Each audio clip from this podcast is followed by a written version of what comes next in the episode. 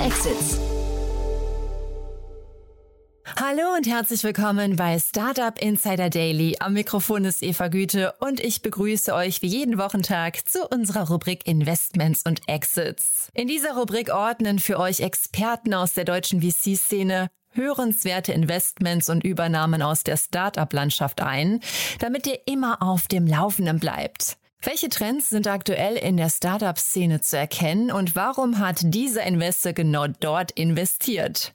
Solche und ähnliche Fragen ordnen unsere Experten hier ein. In diesem Sinne hat heute Maximilian Wilhelm, Associate von Speed Invest, die folgenden drei Themen für euch mitgebracht. Das US-Startup RiskSmith ist Anbieter einer App, die ein Portfolio-Toolkit für Privatanleger bietet. RiskSmith hat nun eine Pre-Seed-Finanzierungsrunde in Höhe von einer Million US-Dollar erhalten. Die Online-Apotheke Doc Morris bekommt 139 Millionen Schweizer Franken. Early Game wiederholt einen Erfolg aus dem letzten Jahr und raised in einer Crowdfunding-Kampagne nun rund 360 Millionen Euro. Early Game ist eine Gaming-Plattform für E-Sports, die nach eigenen Angaben circa 5 Millionen Nutzer verzeichnet. Und das wäre die Themenübersicht für heute. Und jetzt geht's gleich direkt los mit dem Gespräch zwischen Maximilian und Jan. Ich wünsche euch ganz viel Spaß. Startup Insider Daily. Investments und Exits. Sehr schön. Ja, eine neue Stimme heute bei uns zu Gast. Äh, Maximilian Wilhelm ist hier, Associate von Speedinvest. Hallo Max. Ja, hallo Jan, vielen Dank, dass ich heute hier sein darf. Freue mich sehr, dass wir sprechen. Du bist äh, stellvertretend heute hier für Matthias äh, Ockenfels, der ja immer wieder hier zu Gast ist, aber leider verhindert ist. Neulich war ja schon äh, Philipp Specht hier, das war auch großartig. Und heute du, ihr, ihr seid ein großes Team, ne? Genau, das sind äh, zwei Kollegen bei mir aus dem äh, Marketplace und Consumer Team bei Speed Invest. Wir haben ja so die sechs Fokus-Teams, also Marketplace Consumer, Fintech, Industrial Tech, SaaS, Healthcare und Deep Tech. Und ähm, da hast du genau schon mit äh, Matthias und Philipp gesprochen und ich bin heute der Dritte in der Reihe. Und sag mal, wenn ihr jetzt bei diesen sechs Schwerpunktthemen, was ist da so eure größte Leidenschaft gerade oder der, der Bereich, mit dem ihr euch am meisten, man kann ja nicht, man kann ja nicht zu allen Kindern immer gleich nett sein. Welcher, welcher kriegt die meiste Aufmerksamkeit? Ähm, bei Speed Invest tatsächlich ist es so, dass wir wirklich sechs Teams haben, die unabhängig voneinander ähm, sich die, diesen Bereichen widmen. Das heißt, am meisten Aufmerksamkeit ähm, haben, teilen sich eigentlich alle. Bei uns im Marketplace und Consumer Team schauen wir uns sehr viel Consumer-Themen gerade an, eben auch Apps und ähm, ich glaube, es ist auch passend heute die Themen dazu ähm, bunter Mix mit, mit Themen, die alle so einen End-Consumer-Fokus haben. Total, ja. Vielleicht bevor wir einsteigen in die Themen, vielleicht noch ein paar Sätze dazu. Wer darf sich denn bei euch melden? Ihr seid ja sehr, sehr früh ne, den, bei, den, bei den Runden immer dabei oder bei den Investments. Aber gibt es Unternehmen, wo du sagst, da, also da würde ich mich freuen, wenn die sich melden würden? Oder, oder wie, du, wie, wie kann man das vielleicht charakterisieren, wenn man jetzt so einen Aufruf starten wollte? Genau, also wir, wie du schon gesagt hast, wir sind auch sehr früh dabei. Das heißt, vom Pre-Seed bis Late-Seed Investments machen wir eigentlich alles. Ähm, mein Team freut sich persönlich immer über, über Businesses und Gründer, die was starten, wo vielleicht Netzwerkeffekte dabei sind oder, oder ein Consumer-Fokus. Da, glaube ich, können wir dann auch am besten unterstützen. Speed Invest generell hat jetzt mittlerweile schon über 250 aktive Portfoliofirmen. Und was wir dann auch immer versuchen, ist eben den, den Gründern irgendwie die Best Practices aus den Portfoliofirmen mitzugeben. Das heißt, alles in unserem Fall, wo irgendwie Netzwerkeffekt oder Consumer Focus dabei ist, sprechen wir gerne der earlier the better. Mhm. Und es ist tatsächlich, wenn man sich mal auf Crunchbase so den Verlauf anguckt, ihr habt so, ich will jetzt noch nicht sagen Hockeystick, aber ihr habt so richtig Gas gegeben im letzten Jahr vor allem, in den letzten anderthalb Jahren, ne? Genau, also ich glaube, da war der ganze, sage ich mal, Early-Stage-Bereich im, im VC ähm, sehr, sehr stark am Boomen. Das ist jetzt tatsächlich ein bisschen abgeflacht wieder, auch aufgrund des aktuellen Marktumfelds. Aber ich glaube, wir oder mein Team selber hat äh, im letzten Jahr so um die 10, 15 Investments gemacht und äh, war viel los, aber ähm, auch super spannende neue Themen, die sich immer auf, aufmachen und dementsprechend wird es dann nie langweilig. Mhm. Und würdest du sagen Marktumfeld oder würdest du sagen, das war jetzt auch Sommerloch gerade, äh, einfach, dass viele im Urlaub waren? Weil ich hatte jetzt so die Hoffnung, dass im Früh, also gerade im, im Early-Stage-Bereich, dass, es, dass man eigentlich aufgrund dieser ganzen Layoffs, die es gerade gab, dass da jetzt eigentlich noch sogar noch mehr Gründungen kommen könnten. Genau, also absolut. Der, der Ende Juli, August war jetzt mal äh, ruhiger. Ich glaube, das ist auch traditionell so. Aber wie du schon gesagt hast, gerade Jagd zum Beispiel, jeder, ähm, die, äh, die ähm, Mitarbeiter von dem ähm, Snap, Snapchat-Zukauf Zenly hießen die, glaube ich. Ähm, und äh, da, da ist gerade jeder hinterher und eben die, die, die guten Mitarbeiter, auch wenn die aus Firmen gerade oder Scale-Ups entlassen werden, starten was Neues und da ist jeder Early, Early Stage Fund ähm, hinterher, sozusagen da mal in Kontakt zu treten und sich äh, frühzeitig zu platzieren. Also so richtige Hunter kann man fast sagen dann da. Ja? Genau, also ich glaube, da gibt es auch, auch verschiedene, sag ich mal, Technologien. Manche nutzen den Scraper, äh, viel kommt natürlich aus dem Netzwerk oder auch von eigenen ähm, Portfoliogründern und äh, da muss man dann immer schauen, dass man sozusagen oben mitschwimmt. Mhm, cool. Und äh, ja, jetzt hast du drei, drei Themen mitgebracht. Die ersten beiden sind, glaube ich, das sind relativ frühe Geschichten, wobei das eine, da können wir auch gleich mal drüber sprechen, vielleicht noch, wie ihr so zu Crowdfunding-Themen steht. Aber wir fangen, glaube ich, an mit äh, Risk, äh, Risk Smith heißen sie, ne? Ja, genau, sehr gerne. Also das ist eine, eine sehr, sehr junge Firma und auch aktuell nur in den USA aktiv. Ähm, ist im Endeffekt ein Tool dafür, ähm, um Kleinanlegern, die jetzt irgendwie auf Trade Republic oder mit Robinhood investieren, ähm, bessere Tools zu geben, um wirklich eine Portfolioanalyse zu fahren. Also normalerweise haben äh, Hedgefonds oder Investmentbanken Zugang dazu. Da geht es dann darum, habe ich vielleicht ein Klumpenrisiko im, im Portfolio oder ähm, möchte besser verstehen, wie sich die verschiedenen Assets zueinander verhalten. Und ähm, RiskSmith bietet da eben eine, eine App mit, mit Dashboards und Analytic-Tools an, um mehr über das eigene Portfolio zu lernen. Es gibt ja mittlerweile zig Anlageklassen von, von Krypto über dann wirklich normale Aktien, über Edelmetalle, aber auch irgendwie Collectibles wie Uhren und, und NFT NFTs und, und was es nicht alles gibt. Und ähm, da wird eben aufgezeigt, gibt es gewisse Korrelationen, kann man irgendwie seine Ziele, die man verfolgen will, irgendwie besser im Portfolio gestalten, das heißt irgendwie langfristiger investieren oder risikoaverser. Und äh, da versucht eben Risk-Free dem, dem Endkonsumenten was an die Hand zu geben. Mhm. Äh, ein spannendes Tool und weil du gerade sagst, Robinhood und Trade Republic, vielleicht mal grundsätzlich deine Einstellung oder eure Einstellung dazu. Das waren ja jetzt Unternehmen, die waren sehr gehypt und haben dann jetzt irgendwie so ein, so ein ja, also bei Trade Republic, man darf sie gar nicht in einen Topf schmeißen, weil Robinhood hat eine öffentliche Bauchlandung hingelegt. Trade Republic scheint sich ja ganz gut zum, äh, zumindest momentan noch äh, dagegen zu wehren. Ähm, aber wie schaut man im Kontext von sowas dann auf Risk Würdest du sagen, das ist ein Unternehmen, das dann darunter leidet oder auch quasi mitgetragen wird, wenn es nach oben geht? Oder ist das eigentlich eher so, dass man sagt, dieses Thema wird eigentlich immer Bestand haben, weil jetzt mal unabhängig von diesen Marktbedingungen das Thema Asset Management, Anlagen, äh, Aktien und so weiter eigentlich ja äh, auch nicht weggehen wird? Ja, also ich glaube, dass es jetzt auch gerade irgendwie während und nach Covid ähm, nochmal den extremen Boom gab bei, bei Aktien für Kleinanleger, wo wirklich dann jeder auch von, von meinen Freunden und Bekannten sich ein Trade Republic Konto zugelegt hat und da fast auch schon ein bisschen teilweise gezockt hat. Ich meine, man kennt es von den Meme Stocks, ja, GameStop oder auf Reddit der Channel Wall Street Bets, wo über 12 Millionen Leute mittlerweile sich Tipps geben und auch gemeinsam irgendwie an Strategien arbeiten gegen Shortseller und Hedgefonds. Also ganz, ganz interessante Dynamik. Und ich glaube, das funktio funktioniert in beiden ähm, Marktumfeldern. Also gerade jetzt mit, mit starker Volatilität und einem echten Bärenmarkt kann ich mir eben auch gut vorstellen, dass Kleinanleger sagen, okay, davor war es ein Bauchgefühl oder ich habe die Firmen gerne gemocht und deswegen oder das Produkt gemocht und jetzt halt sagen, okay, vielleicht muss ich mir doch irgendwie bisschen anschauen, Fundamentals und ob ich irgendwie auch gut langfristig aufgestellt bin. Also von daher glaube ich durchaus, dass sie da, da starken Anklang finden können und äh, wie gesagt, es in beide Richtungen gehen kann. Ich habe äh, mir die Seite kurz angeguckt, da sieht man noch nicht relativ, noch, noch nicht viel. Ne? Man, man sieht vor allem kein Pricing. Was würdest du sagen? Wo, also das ist ja letztendlich ein Endkonsumententhema, ne? Wahrscheinlich relativ günstig, oder? Was, was würdest du genau. vermuten? Also ja. die sind aktuell for free. Das heißt, man, man, äh, wenn man Zugang zur Plattform kriegt, ich glaube, die sind gerade noch im Beta, dann kann man da mit einem kleinen äh, Angebot an Tools äh, rumspielen und langfristig werden die auf jeden Fall in irgendwie ein Subscription-Tool gehen. Ich kann mir vorstellen, dass man sagt, okay, nachdem der Umfang der Analysen und auch irgendwie Zugang zu äh, aktualisierten Daten kann man dann da wahrscheinlich so klassisch aus drei Paketen wählen. Weiß ich selber jetzt noch nicht sicher, aber so, so kann ich mir vorstellen. Und wie du sagst, relativ günstig, also jetzt nicht irgendwie Preise von einem Bloomberg Terminal ja. oder ähnliches. Und was würdest du sagen, ist das so ein Ding? Äh, hatte ich nur überlegt, ob so ein Robin Hood die auch mal kaufen könnte. Macht das Sinn oder wer, wer kauft sowas hinterher mal? Ich glaube, das kann schon Sinn machen. Also gerade wenn man sich anguckt, so welche Daten Trade Republic oder Robinhood aktuell zur Verfügung stellen, sind das ja unternehmensbezogene Daten, aber sehr, sehr wenig Analysetools. Und um sich da ein bisschen ähm, sozusagen dem Kunden ein besseres Erlebnis zu geben, kann ich mir das gut vorstellen. Es gibt eine Firma aus, aus Berlin, äh, die kennst du vielleicht, GetQuinn. Die haben äh, im Sommer 16 Millionen Euro eingesammelt, unter anderem vom Clark Investor ähm, Portage Ventures und Horizon Ventures, die auch bei N26 und BFox drin sind.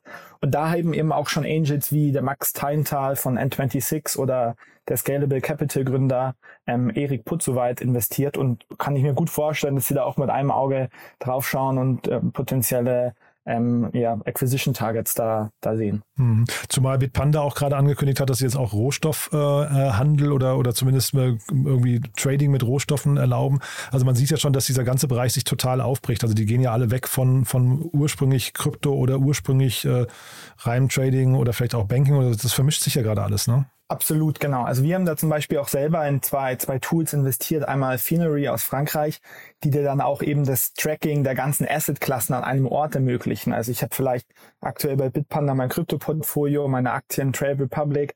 Manche Leute haben noch Startup oder Angel Investments oder Sammlerstücke wie Uhren oder eben Real Estate. Und da den Überblick zu behalten, ist, glaube ich, relativ komplex. Deswegen stellen sich die ganzen Apps aktuell bisschen breiter auf und ähm, gibt auch noch andere spannende Tools in dem Bereich. Also zum Beispiel Tulip Share, die die Kleinanlegern ermöglichen, auch die Interessen zu bündeln, weil es gibt ja sozusagen die eine Seite meine eigenen Investments und dann aber auch kann ich vielleicht was damit bewegen. Und die ermöglichen dir zum Beispiel auf Hauptversammlungen ähm, die Interessen zu bündeln. Und eine Initiative ist gerade zum Beispiel zu sagen, okay, Coca-Cola soll alle ähm, Flaschen ab sofort nur noch aus recyceltem Plastik ja, cool. produzieren. Also da, da gibt es schon eine Dynamik und ähm, ich glaube, da werden wir noch viele spannende Innovationen in dem Bereich sehen. Finde ich aber super, wenn es dann zu solchen Auswüchsen oder zu solchen, äh, weiß nicht, Bündelungen kommt. Ne? Wenn, also wenn, wenn quasi, wenn es nicht nur hinterher drum, drum geht, den eigenen Vorteil im Mittelpunkt zu stellen, sondern tatsächlich vielleicht das gesellschaftliche oder Umweltwohl oder so. Genau, also auch so ein bisschen ja. ethisches Investing ja, nennen die Sehr, sehr cool, ja. Dann lass uns mal zum zweiten Thema gehen und deswegen hatte ich vorhin gefragt, wie ihr zu Crowd Investments äh, steht, weil das ist ein Unternehmen, das, glaube ich, ähm, zum wiederholten Mal erst Geld von der Crowd bekommen hat, ne? Genau, also da geht es um Early Game. Das ist ein sehr, sehr junges oder noch recht kleines Startup aus München, die eben die Vision haben, die Nummer eins im E-Sport und Gaming-Markt äh, zu werden für den Mainstream-Fan. Die hatten im letzten Jahr schon mal, ich glaube, 850.000 Euro eingesammelt und haben jetzt nochmal 400.000 Euro durch eine Crowdfunding eben draufge draufgelegt. Ähm, da waren so die Investoren eher strategische Investoren, also in Richtung Olympia Verlag, die zum Beispiel das Sportmagazin Kicker rausbringt, aber auch ähm, Executives vom FC Arsenal oder FC Bologna, also zwei Fußballvereinen. Und ähm, ich glaube schon, dass sich da auch die, die Sportvereine so ein bisschen strategisch platzieren wollen. Fast jedes Bundesliga-Team hat ein eigenes E-Sports-Team mittlerweile und äh, auch in verschiedenen, sage ich mal, ähm, Streaming-Segmenten sind die unterwegs, sei es eigene Streamer, die das wirklich sozusagen nach außen tragen. Und ähm, wenn man sich da anguckt, Early Game, ich glaube, die sind von drei Millionen auf fünf Millionen User in knapp drei Monaten gewachsen. Ähm, ist dieser Content Hub einfach gefragt mittlerweile. Also auch wenn man sich den Gaming-Markt anschaut, brutales Wachstum seit Jahren. Ähm, Andreessen Horowitz gerade einen, äh, ich glaube, Multimilliarden Gaming Fund aufgelegt. Also da ist, äh, da ist äh, viel Musik drin. Ja, wenn jetzt die, äh, und ich kann wirklich noch nicht verstehen, warum die Crowd-Investment machen. Ja? Also ähm, ich finde diese, diese Basis, die sie haben mit den 5 Millionen Nutzern, ist natürlich, das ist eine, eine Waffe. Ne? Und wenn du dann das schaffst, dass die Nutzer dann eben irgendwie auch in dein Unternehmen investieren, das bringt dir eine super, ich weiß nicht, dauerhafte Verbindung zum Unternehmen. Ne? Das ist ja so ein richtig, ähm, ja, ist also äh, stärker geht's ja eigentlich fast gar nicht. Aber wenn die jetzt, wenn die jetzt die Early Game Gründer bei euch reingekommen wären, hätten gesagt, hey, hier, pass mal auf, Speed Invest, wir überlegen, ob wir Crowd Investment machen. Was sagt man denen dann als, als Investor? Also, also witzigerweise den Leopold Ingelheim, den einen der Gründer kennen wir auch gut und so, sind, auch im, okay. also sind auch im Austausch mit denen. Ähm, wir, wir schauen uns sowas an, beobachten dann natürlich da besonders, wie ist das Engagement in der Community, wie sind die, sag ich mal, ähm, KPIs auf den einzelnen Endkunden bezogen, wie oft kommt er auf die Plattform zurück und äh, da, da nehmen wir uns dann manchmal auch ein bisschen Zeit und, und beobachten das. Aber diese Wachstumszahlen sind natürlich äh, super spannend und ich glaube auch, dass wir uns in den nächsten paar Wochen auf jeden Fall nochmal mit den äh, Jungs unterhalten werden. Also falls ähm, Sie zuhören, ist ein schöner Gruß, ne? genau, schönen ja. Gruß. Ähm, aber ich glaube, gerade in, in, wie du schon gesagt hast, in diesem Gaming-Bereich ist das Engagement in der Community eben extrem wichtig die, die Creators teilweise oder Streamer, die, die reifen jetzt zu so richtigen Superstars heran, verdienen natürlich nur in der Spitze, aber Millionen von, von Euros. Und auch für die, für die Publisher ist es natürlich eine super Möglichkeit, äh, in die Community reinzuhören und nochmal aber auch mehr Geld zu verdienen. Weil wenn man mal ehrlich ist, ähm, Heutzutage wird das Geld ja nicht mehr beim Verkauf vom Spiel verdient, sondern eben durch Microtransactions lange nach dem Spielstart.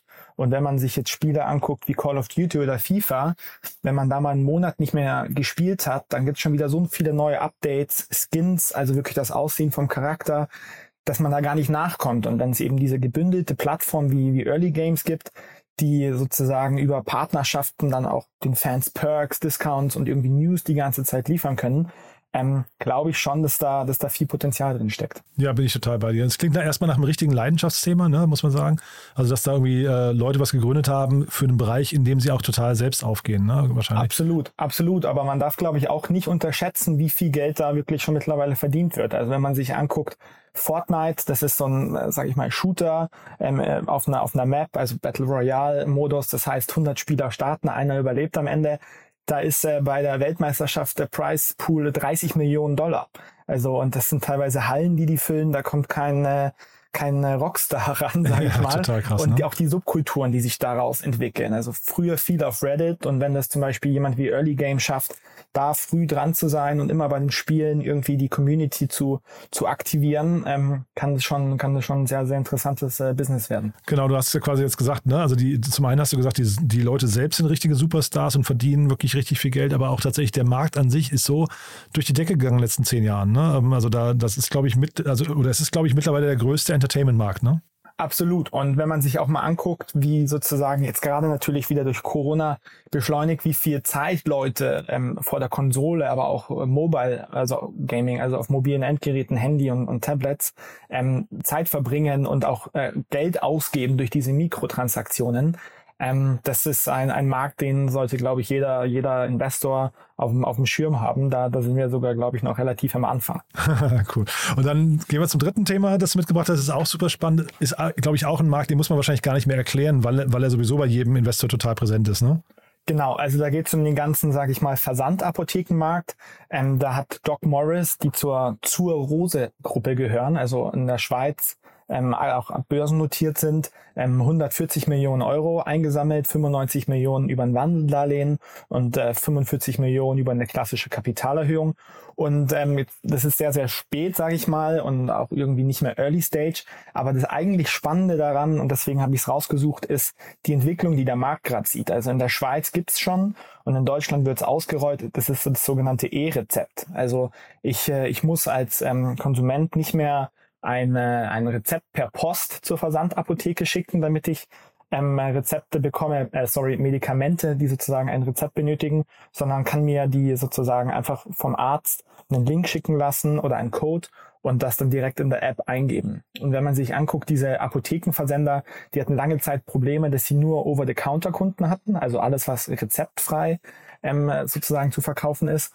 Und jetzt, wenn man so das mal im Kopf durchspielt, die Möglichkeit bekommen, auch chronisch kranken Patienten sozusagen dauerhaft die ähm, Medikamente liefern zu können, ist es natürlich ein enormer Boost auf die auf die ähm, Metriken von von Kunden, also Customer Lifetime Value und die die Wiederkaufsraten ähm, und dadurch äh, könnten die ganzen Geschichten auch äh, profitabel werden. Also Doc Morris beziehungsweise die zur Rose Gruppe ist es immer noch nicht und der Plan ist eben, das im nächsten Jahr zu schaffen, unter anderem durch den Boom bei bei E-Rezepten.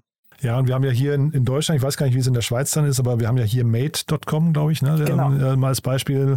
Der Markt hat sich schon ein bisschen konsolidiert, aber quasi Quick Commerce für Apothekenversendung. Und da bin ich die ganze Zeit wirklich skeptisch gewesen, zumindest in der Vergangenheit, weil ich gedacht habe, das kann nicht funktionieren. Aber wenn man jetzt sowas sieht, merkt man, der Markt bricht einfach auf, ne? Genau, also und ich bin mir sicher, die, die stehen auch in den äh, Startlöchern ähm, und, und können eben, wie ich es gerade angesprochen habe, dadurch ihre, ihre Zahlen nochmal deutlich verbessern. Und es ist ja auch eine schöne Lösung von einem Kundenproblem im Endeffekt. Also wenn ich jetzt Schmerzen habe oder chronisch krank bin und nicht die ganze Zeit zur Apotheke laufen kann und mir das jemand in einem gewissen Zeitfenster vorbeibringen kann, ähm, ist, das ein, ist das ein cooles Consumer Product und ähm, sind aber nicht die einzigen. Also zum Beispiel gibt es Apotera, die, die stehen auch in den Startlöchern. Da ist sogar der ehemalige Doc Morris Gründer als Berater an Bord. okay, gut. Und äh, wenn man sich den Umsatz mal anguckt, 40 Milliarden Euro Umsatz im Jahr allein in Deutschland mit äh, rezeptpflichtigen Medikamenten, da äh, wollen, glaube ich, einige ein Stück vom Kuchen haben. Und trotzdem, die Startup-Welt sagt ja immer irgendwie cut out the middleman, ne? also dass man immer schaut, äh, dass man möglicherweise die, die Prozesse, die irgendwie so mehrere Parteien haben, dann irgendwie immer, immer schlanker gestaltet. Wofür braucht man in Zukunft noch Apotheken? Ja, also das ist eine gute Frage. Ich meine, auf der einen Seite ist das auch eine regulatorische Frage gerade noch. In Deutschland gibt es das sogenannte Makel- und Zuweisungsverbot. Also da, da dürfen Ärzte Patienten nicht vorschreiben, in welche Apotheke sie das einlösen müssen. Ähm, das ist natürlich jetzt auf der einen Seite für die Plattformen gut, weil sozusagen der Kunde sagt, okay, ich wohne hier und vielleicht ähm, an, an, an der Apotheke, das ist meine Stammapotheke, von der möchte ich es beziehen. Ähm, dann, äh, dann wird sozusagen diese regulatorische Hürde schon mal weggenommen. Aber gleichzeitig, glaube ich, muss man sich auch überlegen, und da ist man vielleicht immer in einer kleinen Bubble unterwegs. Es gibt sehr viele ältere Leute oder Leute, die jetzt auf einer App sozusagen nicht irgendwie digital native unterwegs sind. Und ähm, ich kann mir dann schon gut vorstellen, dass noch zwei Generationen auch äh, häufig zur Apotheke laufen werden. Mhm. Du siehst aber nicht sowas wie ein, ich sag mal, FBA, also Fulfillment bei Amazon Modell auch für den Arzneibereich. Das, das, das, siehst du nicht, dass man da sagt, also eigentlich braucht man die Apotheke nicht mehr, man kann ja eigentlich alles versenden und dann ist es ja eigentlich hinterher nur die Frage, ob man ein Rezept hat dafür, dann bekommt man etwas oder man hat es nicht, dann äh, wird es einem halt verwehrt. Genau, also ich glaube, dass in den nächsten Jahren kann ich es mir wenig vorstellen, aber ähm, das äh, kommt natürlich auch immer mit der Frage, wie, wie ist das regulatorische Umfeld, wie viel wird da wirklich freigegeben. Ähm, aber ausschließen würde ich es jetzt auf keinen Fall, dass sowas kommt. Ähm, muss man, muss man beobachten. Ist in dem Platz noch, äh, in, in dem Bereich noch Platz für Startups? Ähm, ich glaube schon. Also wenn man sich anguckt, Mate hat jetzt, äh, hat sozusagen, ich glaube, mittlerweile die letzte Runde 40 Millionen ja, eingesammelt ja, stolz, oder insgesamt, ne? wenn ja. ich nicht ganz wenn ich nicht ganz falsch liege. Und dann gibt's eben diese Nischen. Also Apotera zum Beispiel wird sich nur auf ähm, rezeptpflichtige Medikamente ähm, fokussieren.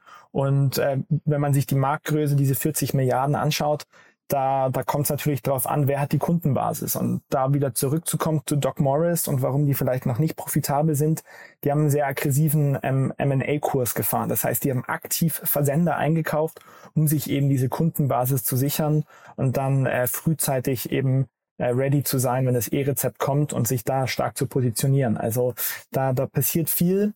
Bestimmt gibt's noch ein, zwei, die, die wir noch nicht auf dem Schirm haben. Aber ähm, ja, ist auf jeden Fall noch Platz, glaube ich. Also bei der Marktgröße würde man ja sogar erwarten, dass da jetzt noch viel mehr äh, Startups eigentlich starten, ne? Weil, weil also das, das klingt ja sehr verlockend erstmal, wenn da ein Kuchen jetzt quasi ein bisschen neu aufgeteilt wird. Genau, also absolut. Die Frage ist eben, wie schnell geht der Rollout, äh, besonders in, in Deutschland. Gerade wird's in äh, Westfalen-Lippe mit Kassenärzten und in Schleswig-Holstein mit Zahnärzten getestet. Aha.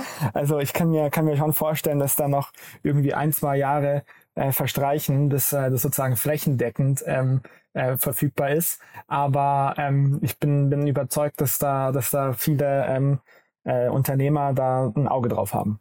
Und vielleicht ganz kurz nochmal zu dem zu der runden Struktur. Du hast ja gesagt, 95 Millionen war eine Wandelanleihe dabei. Ne? Ähm, wann macht man sowas? Also ist das empfehlenswert gerade? Ist das dem Marktumfeld geschuldet oder ist das einfach das günstigere Kapital?